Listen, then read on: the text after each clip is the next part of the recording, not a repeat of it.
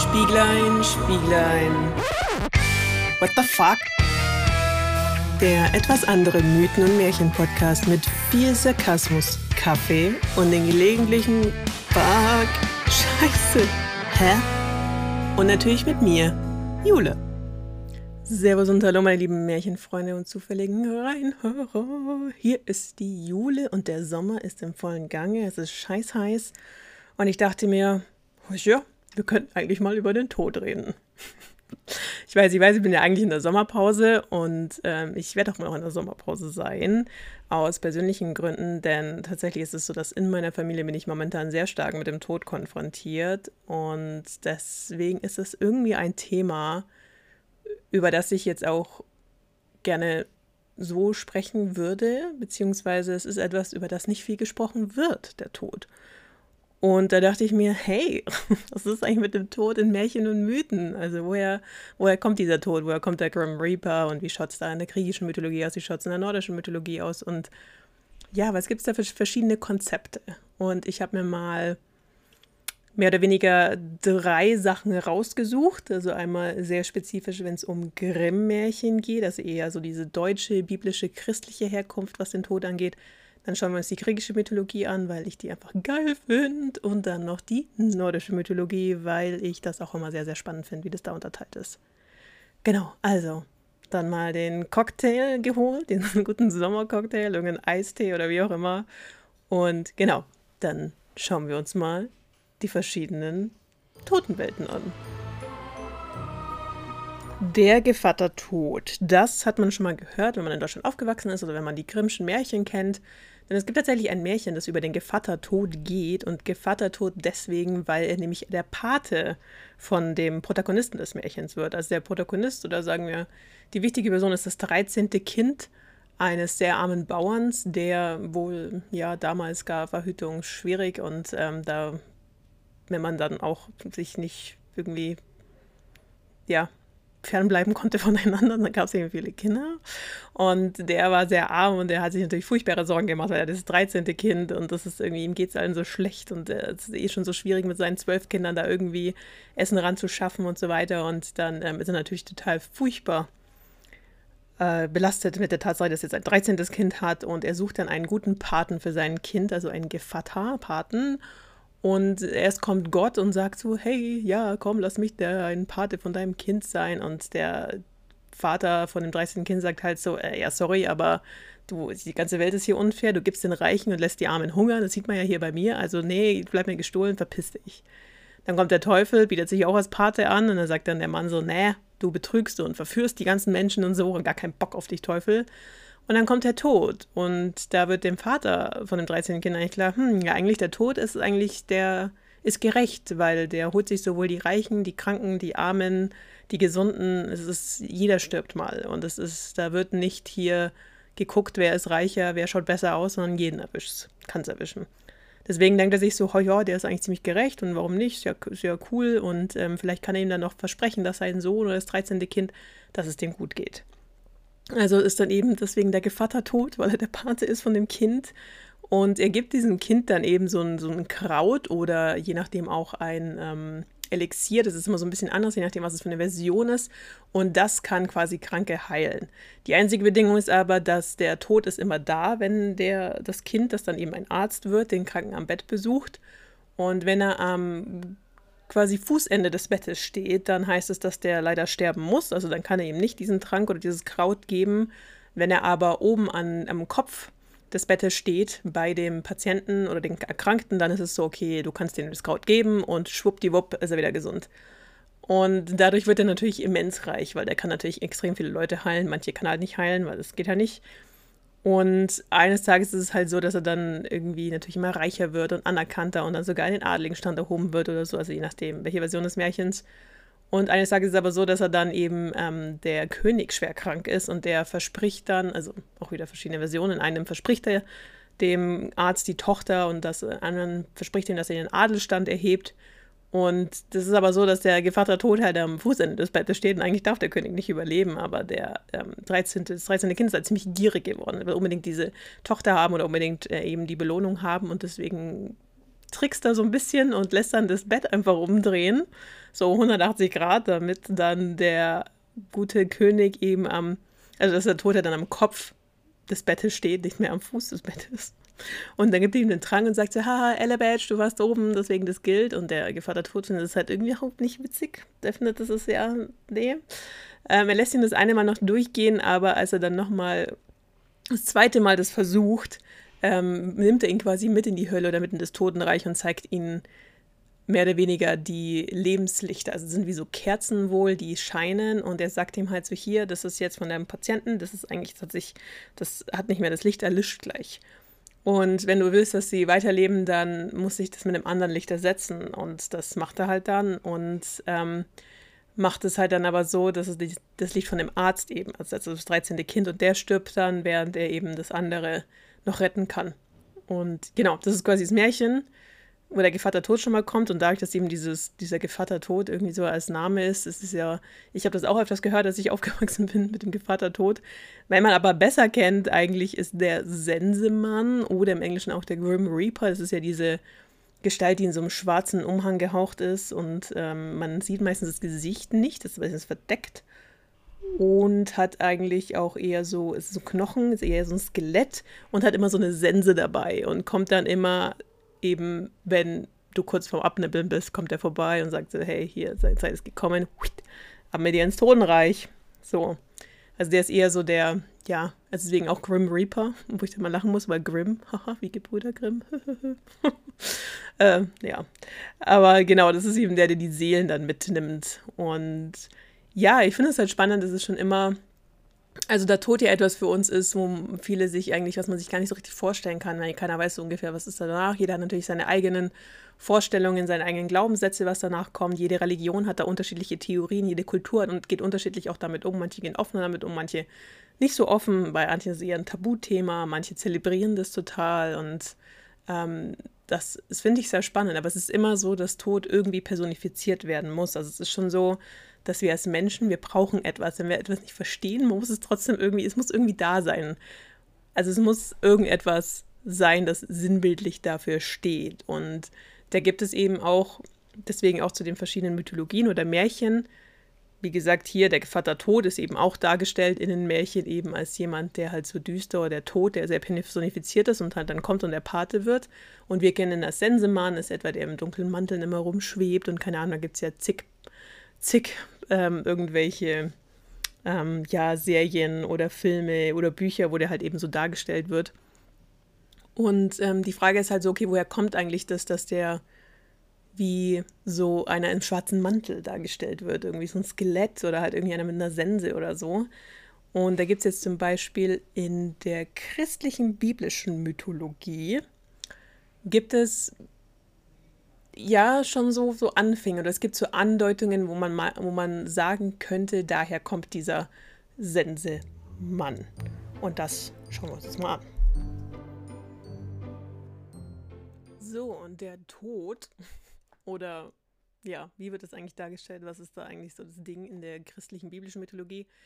Ich meine, wer christlich aufgewachsen ist, wie ich auch, bin römisch-katholisch aufgewachsen, aber ausgetreten, das hatten wir ja schon mal. Aber ähm, genau, bei uns gab es immer das Prinzip Himmel und Hölle. Das heißt, du solltest möglichst sündenfrei leben, du solltest äh, einfach ein, ja, guter Mensch sein, nicht lügen, nicht betrügen und so weiter. Und dann würdest du in den Himmel kommen zu Gott und hast da hier Frohlocken und so weiter.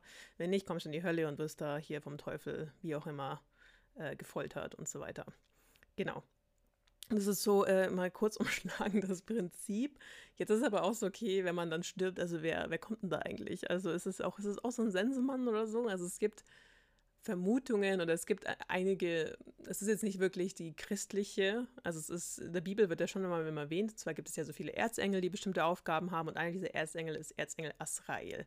Das ist der Engel des Todes, der eben so ähnlich wie der Sensemann oder Gevatter Tod dann eben kommt und dann die Seele quasi den Verstorbenen zu Gott bringt oder Allah in dem Fall, denn das ist tatsächlich mehr prominent, also der Erzengel ist mehr prominent im islamischen Glauben wohl und hat da mehr so den Auftrag eben, dass er immer die Leute, die sterben, halt zu Gott oder Allah bringen soll. was ich sehr spannend finde. Ansonsten gibt es da tatsächlich gar nicht so viel über den Erzengel Asrael. Also, wie gesagt, er ist wohl einer der Erzengel, er hat wohl mit dem Tod zu tun. Es ist aber nicht ganz klar, ob das jetzt wirklich sowas ist, eben, dass er die ins Totenreich begleitet.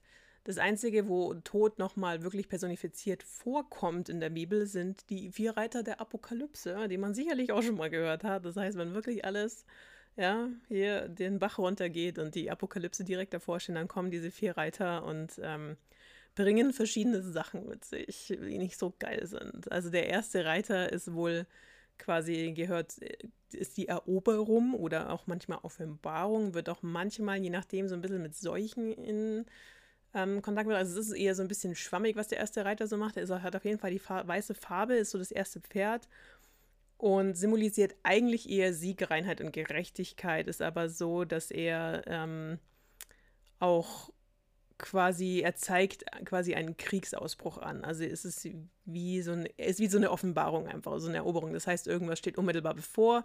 Das ist so quasi der erste Warnschuss für euch. Ich bin so weißer Reiter von den vier Reitern und wenn die anderen drei kommen, das wollt ihr nicht. Der zweite Reiter ist eine rote Farbe und der symbolisiert eigentlich Krieg. Der heißt, der kommt dann angeritten und da gibt es dann wirklich also rot wie Blut. Das heißt, da wird sich dann gegenseitig ähm, auf den Kopf gehaut, niedergeschlagen, niedergemetzelt. Da bricht dann absolutes Chaos auch aus und Blut. Es wird sehr viel Gewalt und so weiter. Dann kommt der dritte Reiter, das ist der schwarze Reiter. Man würde vielleicht meinen, ach, das ist vielleicht jetzt der Tod. Nee, ist er nicht. er ist zwar schwarz, aber ähm, ist eher so, man kann sich vorstellen, schwarz ist auch so eher die Hungersnot. Das heißt, nachdem wir uns dann alle bekloppt haben und blutig geschlagen haben und dann vielleicht die wenigen, die überlebt haben, dann erleiden wir an großer Hungersnot und äh, hungern erstmal ewig dahin, sind dann zu schwach für irgendwas. Und dann kommt der letzte Reiter und der ist eher so ein Fahler, also den, es wird nicht genau beschrieben, welche Farbe, aber es ist eher so jemand, der, also jetzt nicht weiß, aber etwas, das sehr undurchsichtig ist oder etwas, das jetzt sehr so alle Farbe verloren hat, alles weg ist und das ist der Tod, der dann am Schluss kommt, auch oft mit Seuchen und Krankheiten symbolisiert, der halt dann wirklich so das Ende darstellt genau, das sind die vier Reiter der Apokalypse. Ich will jetzt nicht mehr ausholen, weil da gibt es bestimmt noch ganz viele andere Hintergründe und äh, tiefere mythologische Bedeutungen, auch was genau das jetzt mit der Bibel und so zu tun hat oder dem christlichen Glauben. Aber ich fand halt spannend, dass einer dieser Symbole, Symbole oder wenn der Tod einmal vorkommt, dann ist es etwas, was mit der Apokalypse zu tun hat. Oder es ist etwas, der ist zwar auf dem Reiter, es ist auch eher personifiziert, kommt aber als letztes angeritten, um uns dann den finalen Schlag zu geben, wenn dann alles wirklich scheiße ist. Wo ich mir denke, so, oh ja, okay, es ist jetzt nicht so ein, so ein positives Bild. Also es könnte natürlich auch eine Art Erlösung sein, weil der vorher mal die ganze Scheiße durchgemacht und überlebt, denkt man sich auch so, okay, danke, ich will jetzt einfach nur, können wir jetzt einfach mal hier Feierabend machen und entweder komme ich jetzt im Himmel oder hoffentlich und nicht in die Hölle.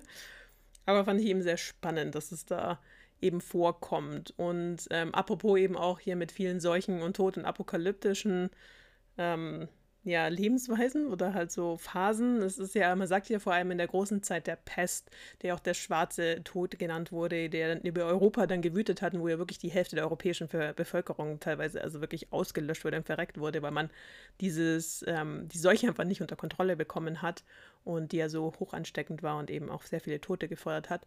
Da war es dann auch so, dass man dann oft eben, da sind dann viele so ähm, Karikaturen eben rausgekommen oder auch Zeichnungen. Da gibt es dieses ganz berühmte mit dem Tanz der Tod äh, Dance of Death. Und es ist ja so, dass dann die Menschen mit so Skeletten tanzen. Also weil, wie gesagt, so viele gestorben sind. Und da ist es auch so, dass man da schon eben dieses ähm, sehr abergläubische oder eben auch so verzweifelt war und so fertig war, dass man eben dachte, okay, das muss, da muss irgendwie der Tod, der muss irgendwie personifiziert sein, der muss da irgendwie vorbeikommen und uns alle umbringen oder hier uns alle wegnehmen. Und eben diese Zeichnungen auch mit diesen Skeletten, die so rumtanzen, da ist es tatsächlich dann auch hergekommen, dass man das so ein bisschen gemacht hat, dass der eben so Skelett ist, der Tod, der könnte eben da sein. Und durch dieses Engel, Erzengel, Asrael und so weiter oder auch der Reiter, der mit so einer, ähm, mit so einem langen Mantel oder Tuch eben, das ist nicht Tuch, aber Mantel eher, ähm, reitet und eben auch so schwarz oder fahlig ist und so. Daher kommt auch diese Zusammensetzung, dass es vielleicht schaut er ja aus wie so ein Sensemann. also das hat irgendwie auch alles da eben zusammen äh, ist gewürfelt. Es ist eher auch so ein bisschen so ein Mischmasch, habe ich jetzt auch nachgelesen, dass es tatsächlich so ist, dass nicht nur eben durch den biblischen christlichen Glauben oder eben auch durch die Angst, durch die Pest und so weiter. Es gab ja so viele Legenden und Volksmärchen und ähm, ja, auch quasi ja, verschiedene ähm, ja, Legenden eigentlich. Ich versuche gerade Fabeln, ja, Fabeln. und so weiter. Und das alles auch auf so verschiedene Kulturen, also auch viel vom keltischen Glauben, der eben kam, vom nordischen, germanischen Glauben und so weiter. Und das hat sich dann alles irgendwie so wie so ein Mischmasch zusammengesäbelt, ähm, zusammengesetzt und daraus ist dann irgendwie so ein bisschen nach und nach der Sensemann entstanden. Was ich ziemlich spannend finde. Aber da wir eh gerade über Mythologien reden, so wie keltische, nordische oder griechische, würde ich jetzt gerne mal das griechische Konzept anschauen, wie das da eigentlich ist mit dem Tod. Denn das ist ein bisschen anders. Da gibt's, es gibt nicht wirklich nur Himmel und Hölle, da gibt es so drei, drei mögliche Optionen für dich nach dem Tod. Woo, griechische Mythologie, yeah! Oh, ich liebe griechische Mythologie. Und daher ist es, war das für mich auch nicht wirklich viel Recherche, außer so ein paar Namen, die ich recherchieren musste, weil ich die schon vergessen habe. Aber oh, ich liebe griechische Mythologie.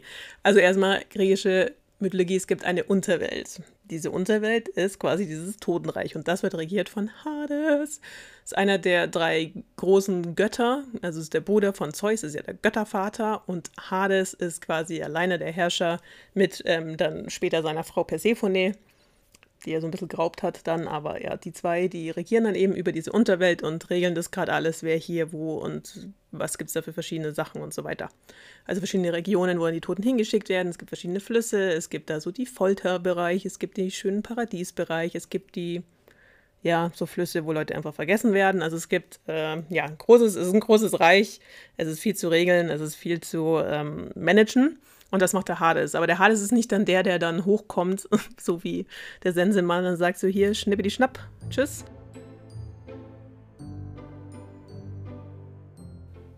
Nee, da gibt's, ähm, kommen erstmal die Schicksalsgötter die Mäuren ins Spiel und während das eine Herkules gesehen hat, das sind diese komischen drei kleinen quirligen, verrunzelten Damen, die sich ein Auge teilen ähm, und dann quasi diese Fäden haben, die sie durchschneiden diese Mäuren eben, die, also jetzt mal die Darstellung von Disney-Filmen ist nicht immer die richtige, was griechische Mythologie angeht, aber nur damit ihr jetzt ein Bild im Kopf habt, sind die Mäuren sind eben drei so Damen, die quasi über die Schicksale bestimmen und die haben so Fäden, also jeder, der geboren wird in der griechischen Mythologie, der bekommt so einen Faden und irgendwann schnippeln die dann diesen Faden durch, schnippe die Schnapp und dann bist du halt tot.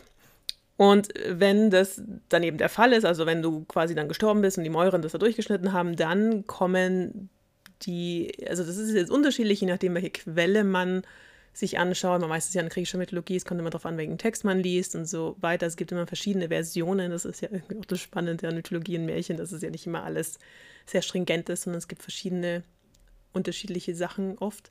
Und da ist es jetzt so, entweder kommt dann der Thanatos. Der Thanatos ist tatsächlich der personifizierte Tod, also so wie Erzengel Asrael ist es der Gott des Todes, der dann eben vorbeikommt und der dich anhand einer Berührung dann einfach in einen schnellen, schmerzfreien Tod rüberzieht und dann mitnimmt, also deine tote Seele quasi.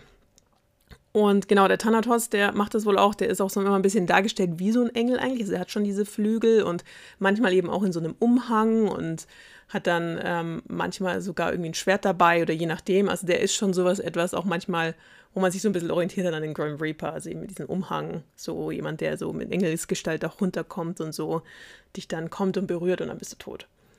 Und wenn es der Thanatos nicht kommt, dann kommt auch manchmal der Hermes und der Hermes ist eigentlich der Götterbote, der irgendwie den krassesten Vollzeitstopp ever hat, weil er nicht nur eben auch mal hier zwischendurch mal Tote in die Unterwelt schafft, sondern er ist halt der Götterbote. Das heißt, er schwirrt auch die ganze Zeit zwischen den Göttern hin und her, bringt irgendwelche Gerüchte, bringt darum. Er ist auch noch ein ziemlicher Trickster, das heißt, er ist ein ziemlich frecher Geselle, der auch gern mal hier so äh, Gerüchte von A nach B bringt und dann sich irgendwo hier mal einmischt und da und immer guckt. Also es ist der, auch der so fliegende Schuhe hat. Also der ist auch super schnell.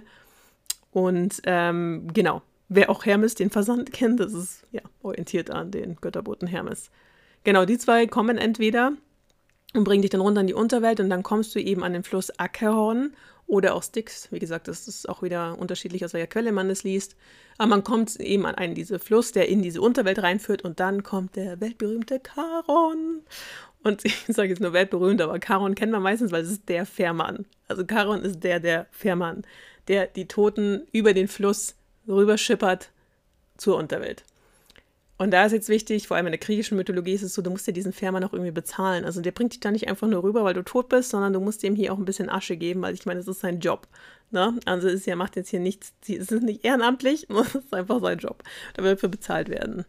und du bezahlst ihn, wenn du tot bist. Deswegen ist es auch so, dass man in der griechischen Mythologie oder halt im generell im griechischen Ritualen, dass man dann immer Münzen auf die Augen gelegt hat, die dann eben, wenn sie dann verbrannt haben, die Leiche und so weiter, dass die mitgenommen wird von dem Toten. Und wenn du halt keine Münze hast und wenn du keine Kohle hast, dann irrst du da auf ewig an den Flussbett von Acheron oder der Styx eben herum und bist einfach eine der ewig herumirrenden Seelen, was jetzt nicht gerade empfehlenswert ist oder was man sich natürlich nicht gewünscht hat, wenn man dann mal drauf geht. Und genau, das heißt, der Charon, wenn du dann deine Münzen hast, dann nimmt er dich mit und dann kommst du zum Eingang der Unterwelt und dort wirst du dann von drei Richtern beurteilt. Das ist der Radamanthus, der Aiakos und der Minos. Und die drei waren früher mal auch sterblich, also es waren mal Menschen, es waren sehr große Könige, die sich so einen bestimmten Ruf erlangt haben und die wurden eben nach ihrem Tod zu dieser ehrenvollen Aufgabe gerufen, dass sie die drei Richter sind und dass sie über dich richten, wenn du da hinkommst. Das heißt, du kommst zu diesen drei Dudes und ähm, die berichten dann über dich. Und je nachdem, wie du da dich schlägst oder wie die, wie die entscheiden, ich meine, das ist manchmal wohl so, es ist nicht so ganz gibt es nicht so viele Quellen, wie jetzt dieser Entscheidungsprozess ist. Also manchmal ist es so, dass vielleicht nur einer dich entscheidet oder manchmal gab es schon Leute, die sind daran vorbeigeschlichen an denen. Anscheinend machen die ihren Job nicht so gut, keine Ahnung. Oder es gab auch, es gibt verschiedene Gerüchte oder so Quellen auch, wo es dann heißt, dass jeder sich einen bestimmten anderen Kontinent übernommen hat. Der eine hat Europa gemacht, der andere hat Asien gemacht und so weiter. Ja, verschiedene Ecken. Ich meine, es so viele Tote, wie es da gibt. Es ist echt auch so ein Dauerjob, dass man dann die richten muss. Also, ja, aber wenn du dann hingekommen bist, dann sind die drei eben da und die sind natürlich alle drei auch die Söhne von Zeus, weil wie soll es auch nicht sein? Und Zeus hat so viele Kinder, dieser alte. Ach, ja. Also ich wünsche mir echt mal irgendeine griechische, das ist so ein random Fact auf der Seite drin, aber ich wünsche mir irgendwann mal eine griechische Mythologie, ähm, Adaption oder irgendwas, so eine, eine Serie oder ein Film oder irgendwas, wo wirklich Zeus ein Arschloch ist, weil er ist einfach ein Arschloch. Der ist ein Wichser, der dauernd irgendwelche Affären hat und sich Frauen aufdrängt und sich auch teilweise in irgendwelche Tiere verwandelt, um dann mit Frauen zu schlafen, was absolut, oder Männern hat er auch schon, aber das ist, na, der ist echt, oh, aber der wird meistens in den Adaptionen oder in Dingen wird er halt immer so als der große, gerechte Göttervater, der sich dann irgendwie doch in eine Sterbliche verliebt hat. Und ich denke mir so, nein, nein, so ist der nicht. Deswegen, ach, irgendwann mal, es wäre schön, wenn man doch mal irgendwie die Arschlochseite von Zeus darstellen könnte. Aber ja, auf jeden Fall, das sind natürlich die, die Söhne von Zeus und ähm, ja, die haben halt jetzt diesen tollen Job da. Genau, wenn du dann von denen beurteilt wurdest, dann gibt es drei Möglichkeiten, wo du hinkommst. Einmal gibt es das Elysium und dort dürfen alle Helden hin und die haben den ganzen Tag Spaß. Das ist quasi das Paradies, das ist der Checkpot, den du haben kannst, aber da kommen natürlich nur die super coolen Helden hin. Also sowas wie Herakles oder keine Ahnung, diese ganzen Dudes. Jetzt eher nichts für Frauen, weil das wissen ja, das ist sexistisch in der griechischen Mythologie. Ähm, aber ja, also Elysium ist dann so quasi das Highlight, das Paradies, wo alle frohlocken, wo man Spaß hat. Und da sind nur die ganzen Superhelden. Helden sind da drin und rennen da rum, also den ganzen Tag und haben Spaß.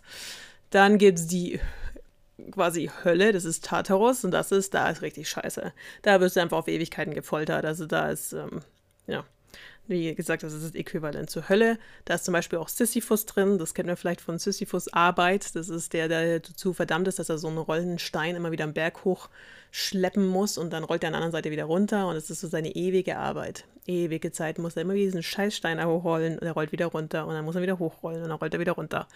Ja, die gute Sisyphus Arbeit. Ähm, und dann gibt es auch den Tantalos, äh, der auch so ewig Hunger und Durst leiden muss. Der ist an so einem Baum gefesselt und über ihn sind dann die knackigsten und schönsten Äpfel, die so vor seiner Nase rumhängen. Aber wenn man sich hochbeugt, um die zu essen oder halt so mit seinem Mund zu fassen zu kriegen, dann gehen die erst ein bisschen nach oben. Und dann schweben sie wieder runter und hängen vor seiner Nase rum. Und genauso ist es mit frischem, klarem Quellwasser, das quasi an ihm so rumschwappert. Und immer wenn er sich bücken will, um das zu trinken, dann geht's weg. Richtig scheiße.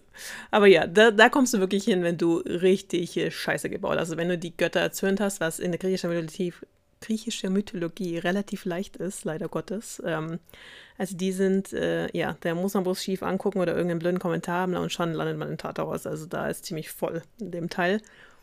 Und dann gibt es noch so das, wo halt alle anderen mal hinkommen, die jetzt nicht super die Helden sind und sich bewiesen haben, also keine helden Männer.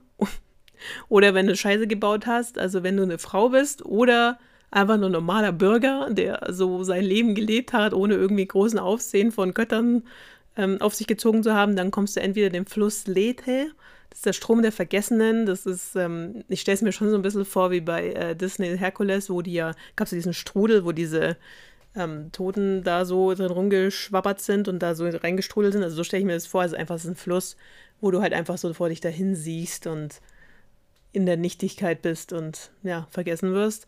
Oder es gibt noch die Asphodelos, As Asphodelos-Wiese.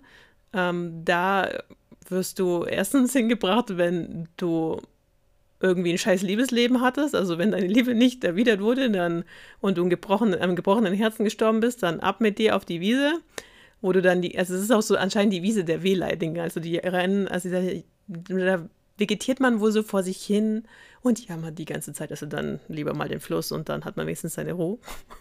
Also hier die ganze Zeit so in ewigen Jammern vor sich hinzustehen, während die anderen im Elysium nebendran an der Wiese Party haben. Also, ne. Ja, also das sind deine drei Optionen, oder dreieinhalb Optionen, also der Fluss Lethe da mit eingezogen und einbezogen. Aber ja, toll, ne? Also ich meine, das braucht man sowieso verschissen. Außer man ist so cool wie die Persephone und ähm, schnappt sich dann hier, so wird dann hier die Superkönigin ähm, oder sowas. Ja, aber da muss man halt auch Göttin sein. Also als Göttin oder Halbgöttin, ja, je nachdem. Da hat man dann vielleicht schon mal ein bisschen mehr Chancen, ansonsten ist er irgendwie verkackt. Ja, so viel zur griechischen Mythologie. Das ist quasi so wie die mit dem Tod umgehen, wie die in ihre Totenvorstellung ist oder diese Unterweltsvorstellung. Und jetzt würde ich gerne noch ein bisschen die nordische Mythologie begutachten. So, die nordische Mythologie. Ähm, was es da nicht so gibt oder was ich jetzt nicht wirklich gefunden habe, ähm, könnt ihr mich gerne berechtigen, wenn ihr das dann, oder berichtigen. Gott, ich kann ja nicht mehr reden. Sorry, die Hitze. Ähm, könnt ihr mich gerne berichtigen, wenn ihr das besser wisst. Aber ich habe jetzt zum Beispiel nichts gefunden, was was ähnliches wie der Gevatter Tod oder jemand wie der Erzengel Asrael oder auch ähm, Thanatos oder Hermes, die halt vorbeikommen und dir sagen so, hey, hier, du bist jetzt tot, komm mit, wir bringen dich in die Unterwelt oder in das Totenreich. Es gibt zwar die Walküren und Walküren sind ja die abgefahren krassen Badass äh, Geisterkämpferinnen oder die mit äh, Odin immer in den Krieg ziehen und äh, da auch hier dann ähm, so Berserker-mäßig unterwegs sind, also voll cool. Und die gibt's schon und die bringen wohl anscheinend die ähm, Krieger ins Totenreich oder nach den, zu den berühmten Valhalla oder Valhöll, wie es auch heißt, altnordisch. Und zwar ist es ja diese Halle der gefallenen heldenhaften Krieger. Und die Krieger, die, also wenn man im Krieg gefallen ist oder im Kampf, dann sucht Odin das quasi aus und sagt zu seinen Valkyren, hier, der bringt's mir den mal her, mit dem, den, der darf mit, der darf an Asgard in diese Halle, in diese Valhalla und darf mit uns feiern und Spaß haben und äh, wir, keine Ahnung, wir müssen dann auch also die haben nicht nur, übrigens, die haben nicht nur Spaß und feiern da mit Odin und trinken sich da, trinken schön ein, sondern es ist dann auch so gedacht, dass äh, es gibt in der nordischen Mythologie gibt es quasi eine Prophezeiung von Ragnarök. Ähm, wer Marvel-Filme kennt, der weiß, dass einer der letzten, also der dritte Torfilm Ragnarok heißt. Und es ist ja quasi, es ist ähnlich das Prinzip, das ist die Prophezeiung von dem Ende der Götter und dem Ende der Menschheit so ein bisschen, also so ein bisschen so apokalyptisch. Und vor diesem Ragnarök haben die quasi Angst, also weil Odin hat dann so eine Vorhersehung, Prophezeiung gekommen, dass das das Ende aller Götter ist. Und deswegen, unter anderem haben sie auch eben diese Superhelden da äh, in Valhalla gesammelt, weil wenn nämlich Ragnarök kommt und das Ende der Welt da steht, dann sollen die zusammen mit Odin und anderen nordischen Göttern quasi in die letzte Schlacht ziehen. Und das war nicht nur so, dass du endlich tot warst und hier deinen Spaß haben konntest, sondern wenn es dann wieder ernst wurde, wurdest du wieder von Odin rekrutiert und dann ging es ab. Wer nicht nach Valhalla kam, der kam in die zweite Option des Totenreichs und das ist Volk Wang oder altnordisch aus Volk Wankere. Und das ist das Feld der Menschen oder auch Feld der Krieger. Das ist quasi das Reich der Göttin Freya. Und die Freya ist ja auch quasi die Göttin der Fruchtbarkeit, der Magie, aber auch ähm, so des Krieges oder des Kampfes. Also die ist ja auch ziemlich badass. Also generell die nordischen Göttinnen, die haben ziemlich was drauf. Und das ist quasi so ein bisschen das Freya-Land und das ist auch so, dass sie auch die gefallenen berühmten Wikingerkrieger da vom Schlachtfeld tot. Also alles, was Odin nicht will, darf die Freya dann haben, wo sie sich denkt, so, ja, hier, die sind auch noch gut, die Krieger, die dürfen da auch immer rum und dürfen quasi hier ähm, auch bei mir in, in den Feldern Ähm, also sie kommen nicht in die coole Halle und dürfen da mitfallen, aber die dürfen da so schön auf den Feldern bei, mit der Freier rumtollen und Spaß haben und frohlocken und da auch ihre Leben haben, wenn bis dann Ragnarök auch kommt, weil das ist nämlich auch so, wenn das Ende der Welt wieder ansteht, dann werden auch die rekrutiert. Also da ist auch nicht so, dass dann Feierabend ist, sondern du musst dann nochmal hier in den Krieg ziehen mit den nordischen Göttern. Und dann gibt es noch das letzte, das eher noch bekannter ist. Das ist Hellheim oder Niflheim, Niflhelm. Und das ist das Reich der Hell. Und die Hell ist quasi die Göttin des Todes. Also die ist ähnlich wie Hades, hat eben auch den, also die herrscht über dieses Reich und äh, richtet dann auch über die Toten, die zu ihr kommen. Das heißt, alle anderen, die jetzt nicht irgendwie im Krieg heldenhaft gestorben sind und jetzt von erster Wahl an Odin und zweiter Wahl zu Freya kamen, die kommen alle dahin. Und die Hell entscheidet dann auch, was mit denen so ein bisschen passiert. Und die Hell ist, apropos, kleiner Funfact an der Seite, die Hell woher wohl auch man sagt, dass eventuell das Wort Hölle kommt, obwohl eigentlich ähm, Hellsreich gar nichts mit Hölle zu tun hat. Ich meine, klar, man wird, da wird drüber gerichtet und entweder ähm, kommst du eben, also wirst, wirst, du auch gefoltert oder kommst in irgendeine Scheißsituation oder du wirst einfach ins Vergessenheit in nichts geraten. Also es ist, sie hell richtet schon dementsprechend über die Leute. Aber es ist nicht wirklich eine Hölle, Hölle. Also es ist so, du kannst auch einfach nur da, so wie in dem Fluss Lethe, in, in dem Nichtsein da vor dich hin wabern. Und also Hel ist die Tochter von Loki. Und Loki kennt man auch, das ist ja der Trickster-Gott, der sich so ein bisschen bei den Asen, also die Asen sind die Götter, die nordischen Götter, hier mit Odin und Thor und so weiter und Freya. Und Loki hat sich ja so ein bisschen eingeschlichen und hat sich ja hier so hier Good Pulse gemacht mit Odin und Thor und ist hier so cool. Und der Loki hat quasi mit der mit einer Riesin hat er drei Kinder gezeugt und eine dieser Kinder ist eben Hel und Hell ist, was ich total spannend finde, ist, die wird immer so geteilt dargestellt. Also es ist, sie hat auf der einen Seite ist sie eben so die hübsche junge Maid, also das hübsche Mädchen, und auf der anderen Seite ist so, ist sie so schwarz oder so verfällt quasi. Also es ist so, als würde sie sich, die andere Seite würde sich langsam so verwesen. Was ich irgendwie total cool finde und total abgefahren. Und ich sie daher einen extrem spannenden Charakter finde, weil es so dieses Ambivalente ist und anscheinend, weil sie halt so einerseits so das Leben und den Tod in einer Person verkörpert, hat sich der Odin damals gedacht, ah, du hier, du regierst jetzt über das Totenreich, weil es war nämlich so, dass nicht nur Hel, sondern ihre zwei Brüder, einmal der Riesenwolf Fenrir und die Weltenschlange Jüngbandu, Gott, ich weiß es nicht mehr. Auf jeden Fall die Weltenschlange, das sind ihre Brüder und das sind eben auch die Kinder von Loki und dieser Riesen. Also da kam ein Wolf, eine Schlange und ein halb verfaulendes Mädchen raus aus dieser, aus dieser Vereinigung, was irgendwie, denke ich mir, so abgefahren. Der ist ein bisschen wie Poseidon von der griechischen Mythologie. Der Poseidon, der Gott des Meeres, der hat auch irgendwie so abgefahrene Kinder, sowas wie Pegasus oder ein Zyklopen. Also, ja. Genau, auf jeden Fall, der hat die drei Kinder und es ist eben auch, jetzt kommen wir wieder zu Ragnarök zurück. Hier, gesagt, kleiner nordischer Fun Fact aber, oder Mythenfact, die, dieses Ragnarök, das, der Odin hat in der Prophezeiung gesehen, dass die drei Kinder von Loki, dass die eine entscheidende Rolle da spielen, zu diesem, warum dann die Welt untergeht. Und deswegen hat er diese drei Kinder dann rausgesucht und hat die je nachdem verbannt. Also die Hell eben dann runter ins Totenreich, hier so weg mit dir, bäh. Und ähm, dann die Weltenschlange, dessen Namen ich jetzt vergessen habe, ähm, den den hat er quasi hier äh, runter nach Midgard, also auf die Erde geschmissen. Der ist aber dann so groß geworden, dass es jetzt einmal um die Welt sich drum schlängelt und dann ihren eigenen Schwanz frisst.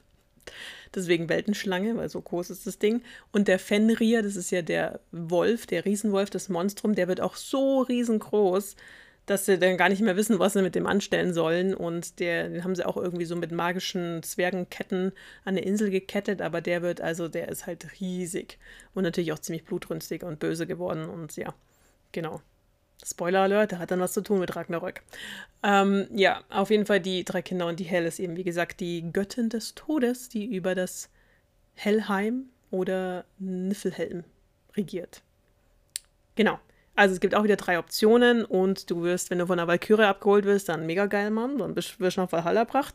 Ansonsten kommst du vielleicht noch nach Volkfang, wenn du hier auch im Krieg gestorben bist. Ansonsten bist du halt bei der Hell und dann wird da entschieden, was mit dir passiert. Aber so genaue Indizien oder genaue Quellen habe ich jetzt nicht gefunden, was da, also was es da für verschiedene Optionen gibt in Niflhelm. Also ob es da eben auch sowas gibt wie das Paradies oder dann eben auch so wie Tartaros in dieser ewigen Hölle, Folter. Ähm, also es wird wohl gesagt, dass, wie gesagt, das Hell angeblich über die richtet, über die Toten. Die Frage ist halt nur, wie und wie schaut das, also und warum und wie schaut das alles aus? So viele Fragen. Aber trotzdem auch spannend, dass es da wieder so drei verschiedene Optionen gibt. Also nicht nur zwei, wie im christlichen Glauben, um den Bogen wieder zu spannen mit Hölle und Himmel, sondern drei.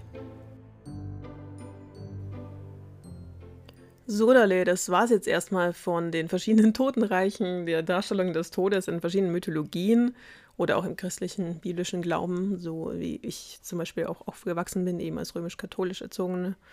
Und ähm, genau, übrigens, ich habe nachgeguckt, diese Schlang Weltenschlange, die heißt Jörmungandr. Jörmungandr, die Midgard-Schlange auch genannt, eben weil sie eben auf die Erde da geschmissen wurde und sich dann einmal um die Erde rumschlängelt und sich im eigenen Schwanz beißt. Also irgendwie voll krass. irgendwie so abgefahren. Und die Riesin übrigens, mit der Loki dann die Kinder eben hat, mit Fenrir, Jörmungandr und Hell, heißt Ank, Ank, Ankbroda, Ank, Ankreboda, Ankbroda. Oh ja, dieser Name ist irgendwie total abgefahren. Aber da auch jetzt, ähm, da wir eh gerade über nordische Mythologie reden und alles und ich ja eigentlich noch in der Sommerpause bin, aber ich äh, überlege natürlich schon, was die zweite Staffel sein wird und ich bin mir zu 90% sicher, dass es nordische Mythologie wird.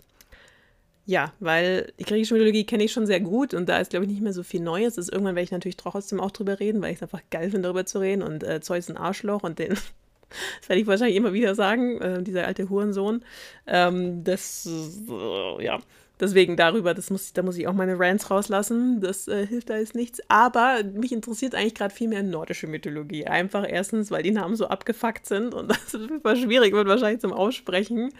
Aber ich auch voll Bock habe, da reinzutauchen und mir das anzuschauen, wie die Welt angeblich da entstanden wurde und was machen diese ganzen Helden und was geht da so ab. Und ich finde tatsächlich, die Frauen sind da ziemlich badass in der nordischen Mythologie. Also ich meine, Valkyren und Freya ist abge...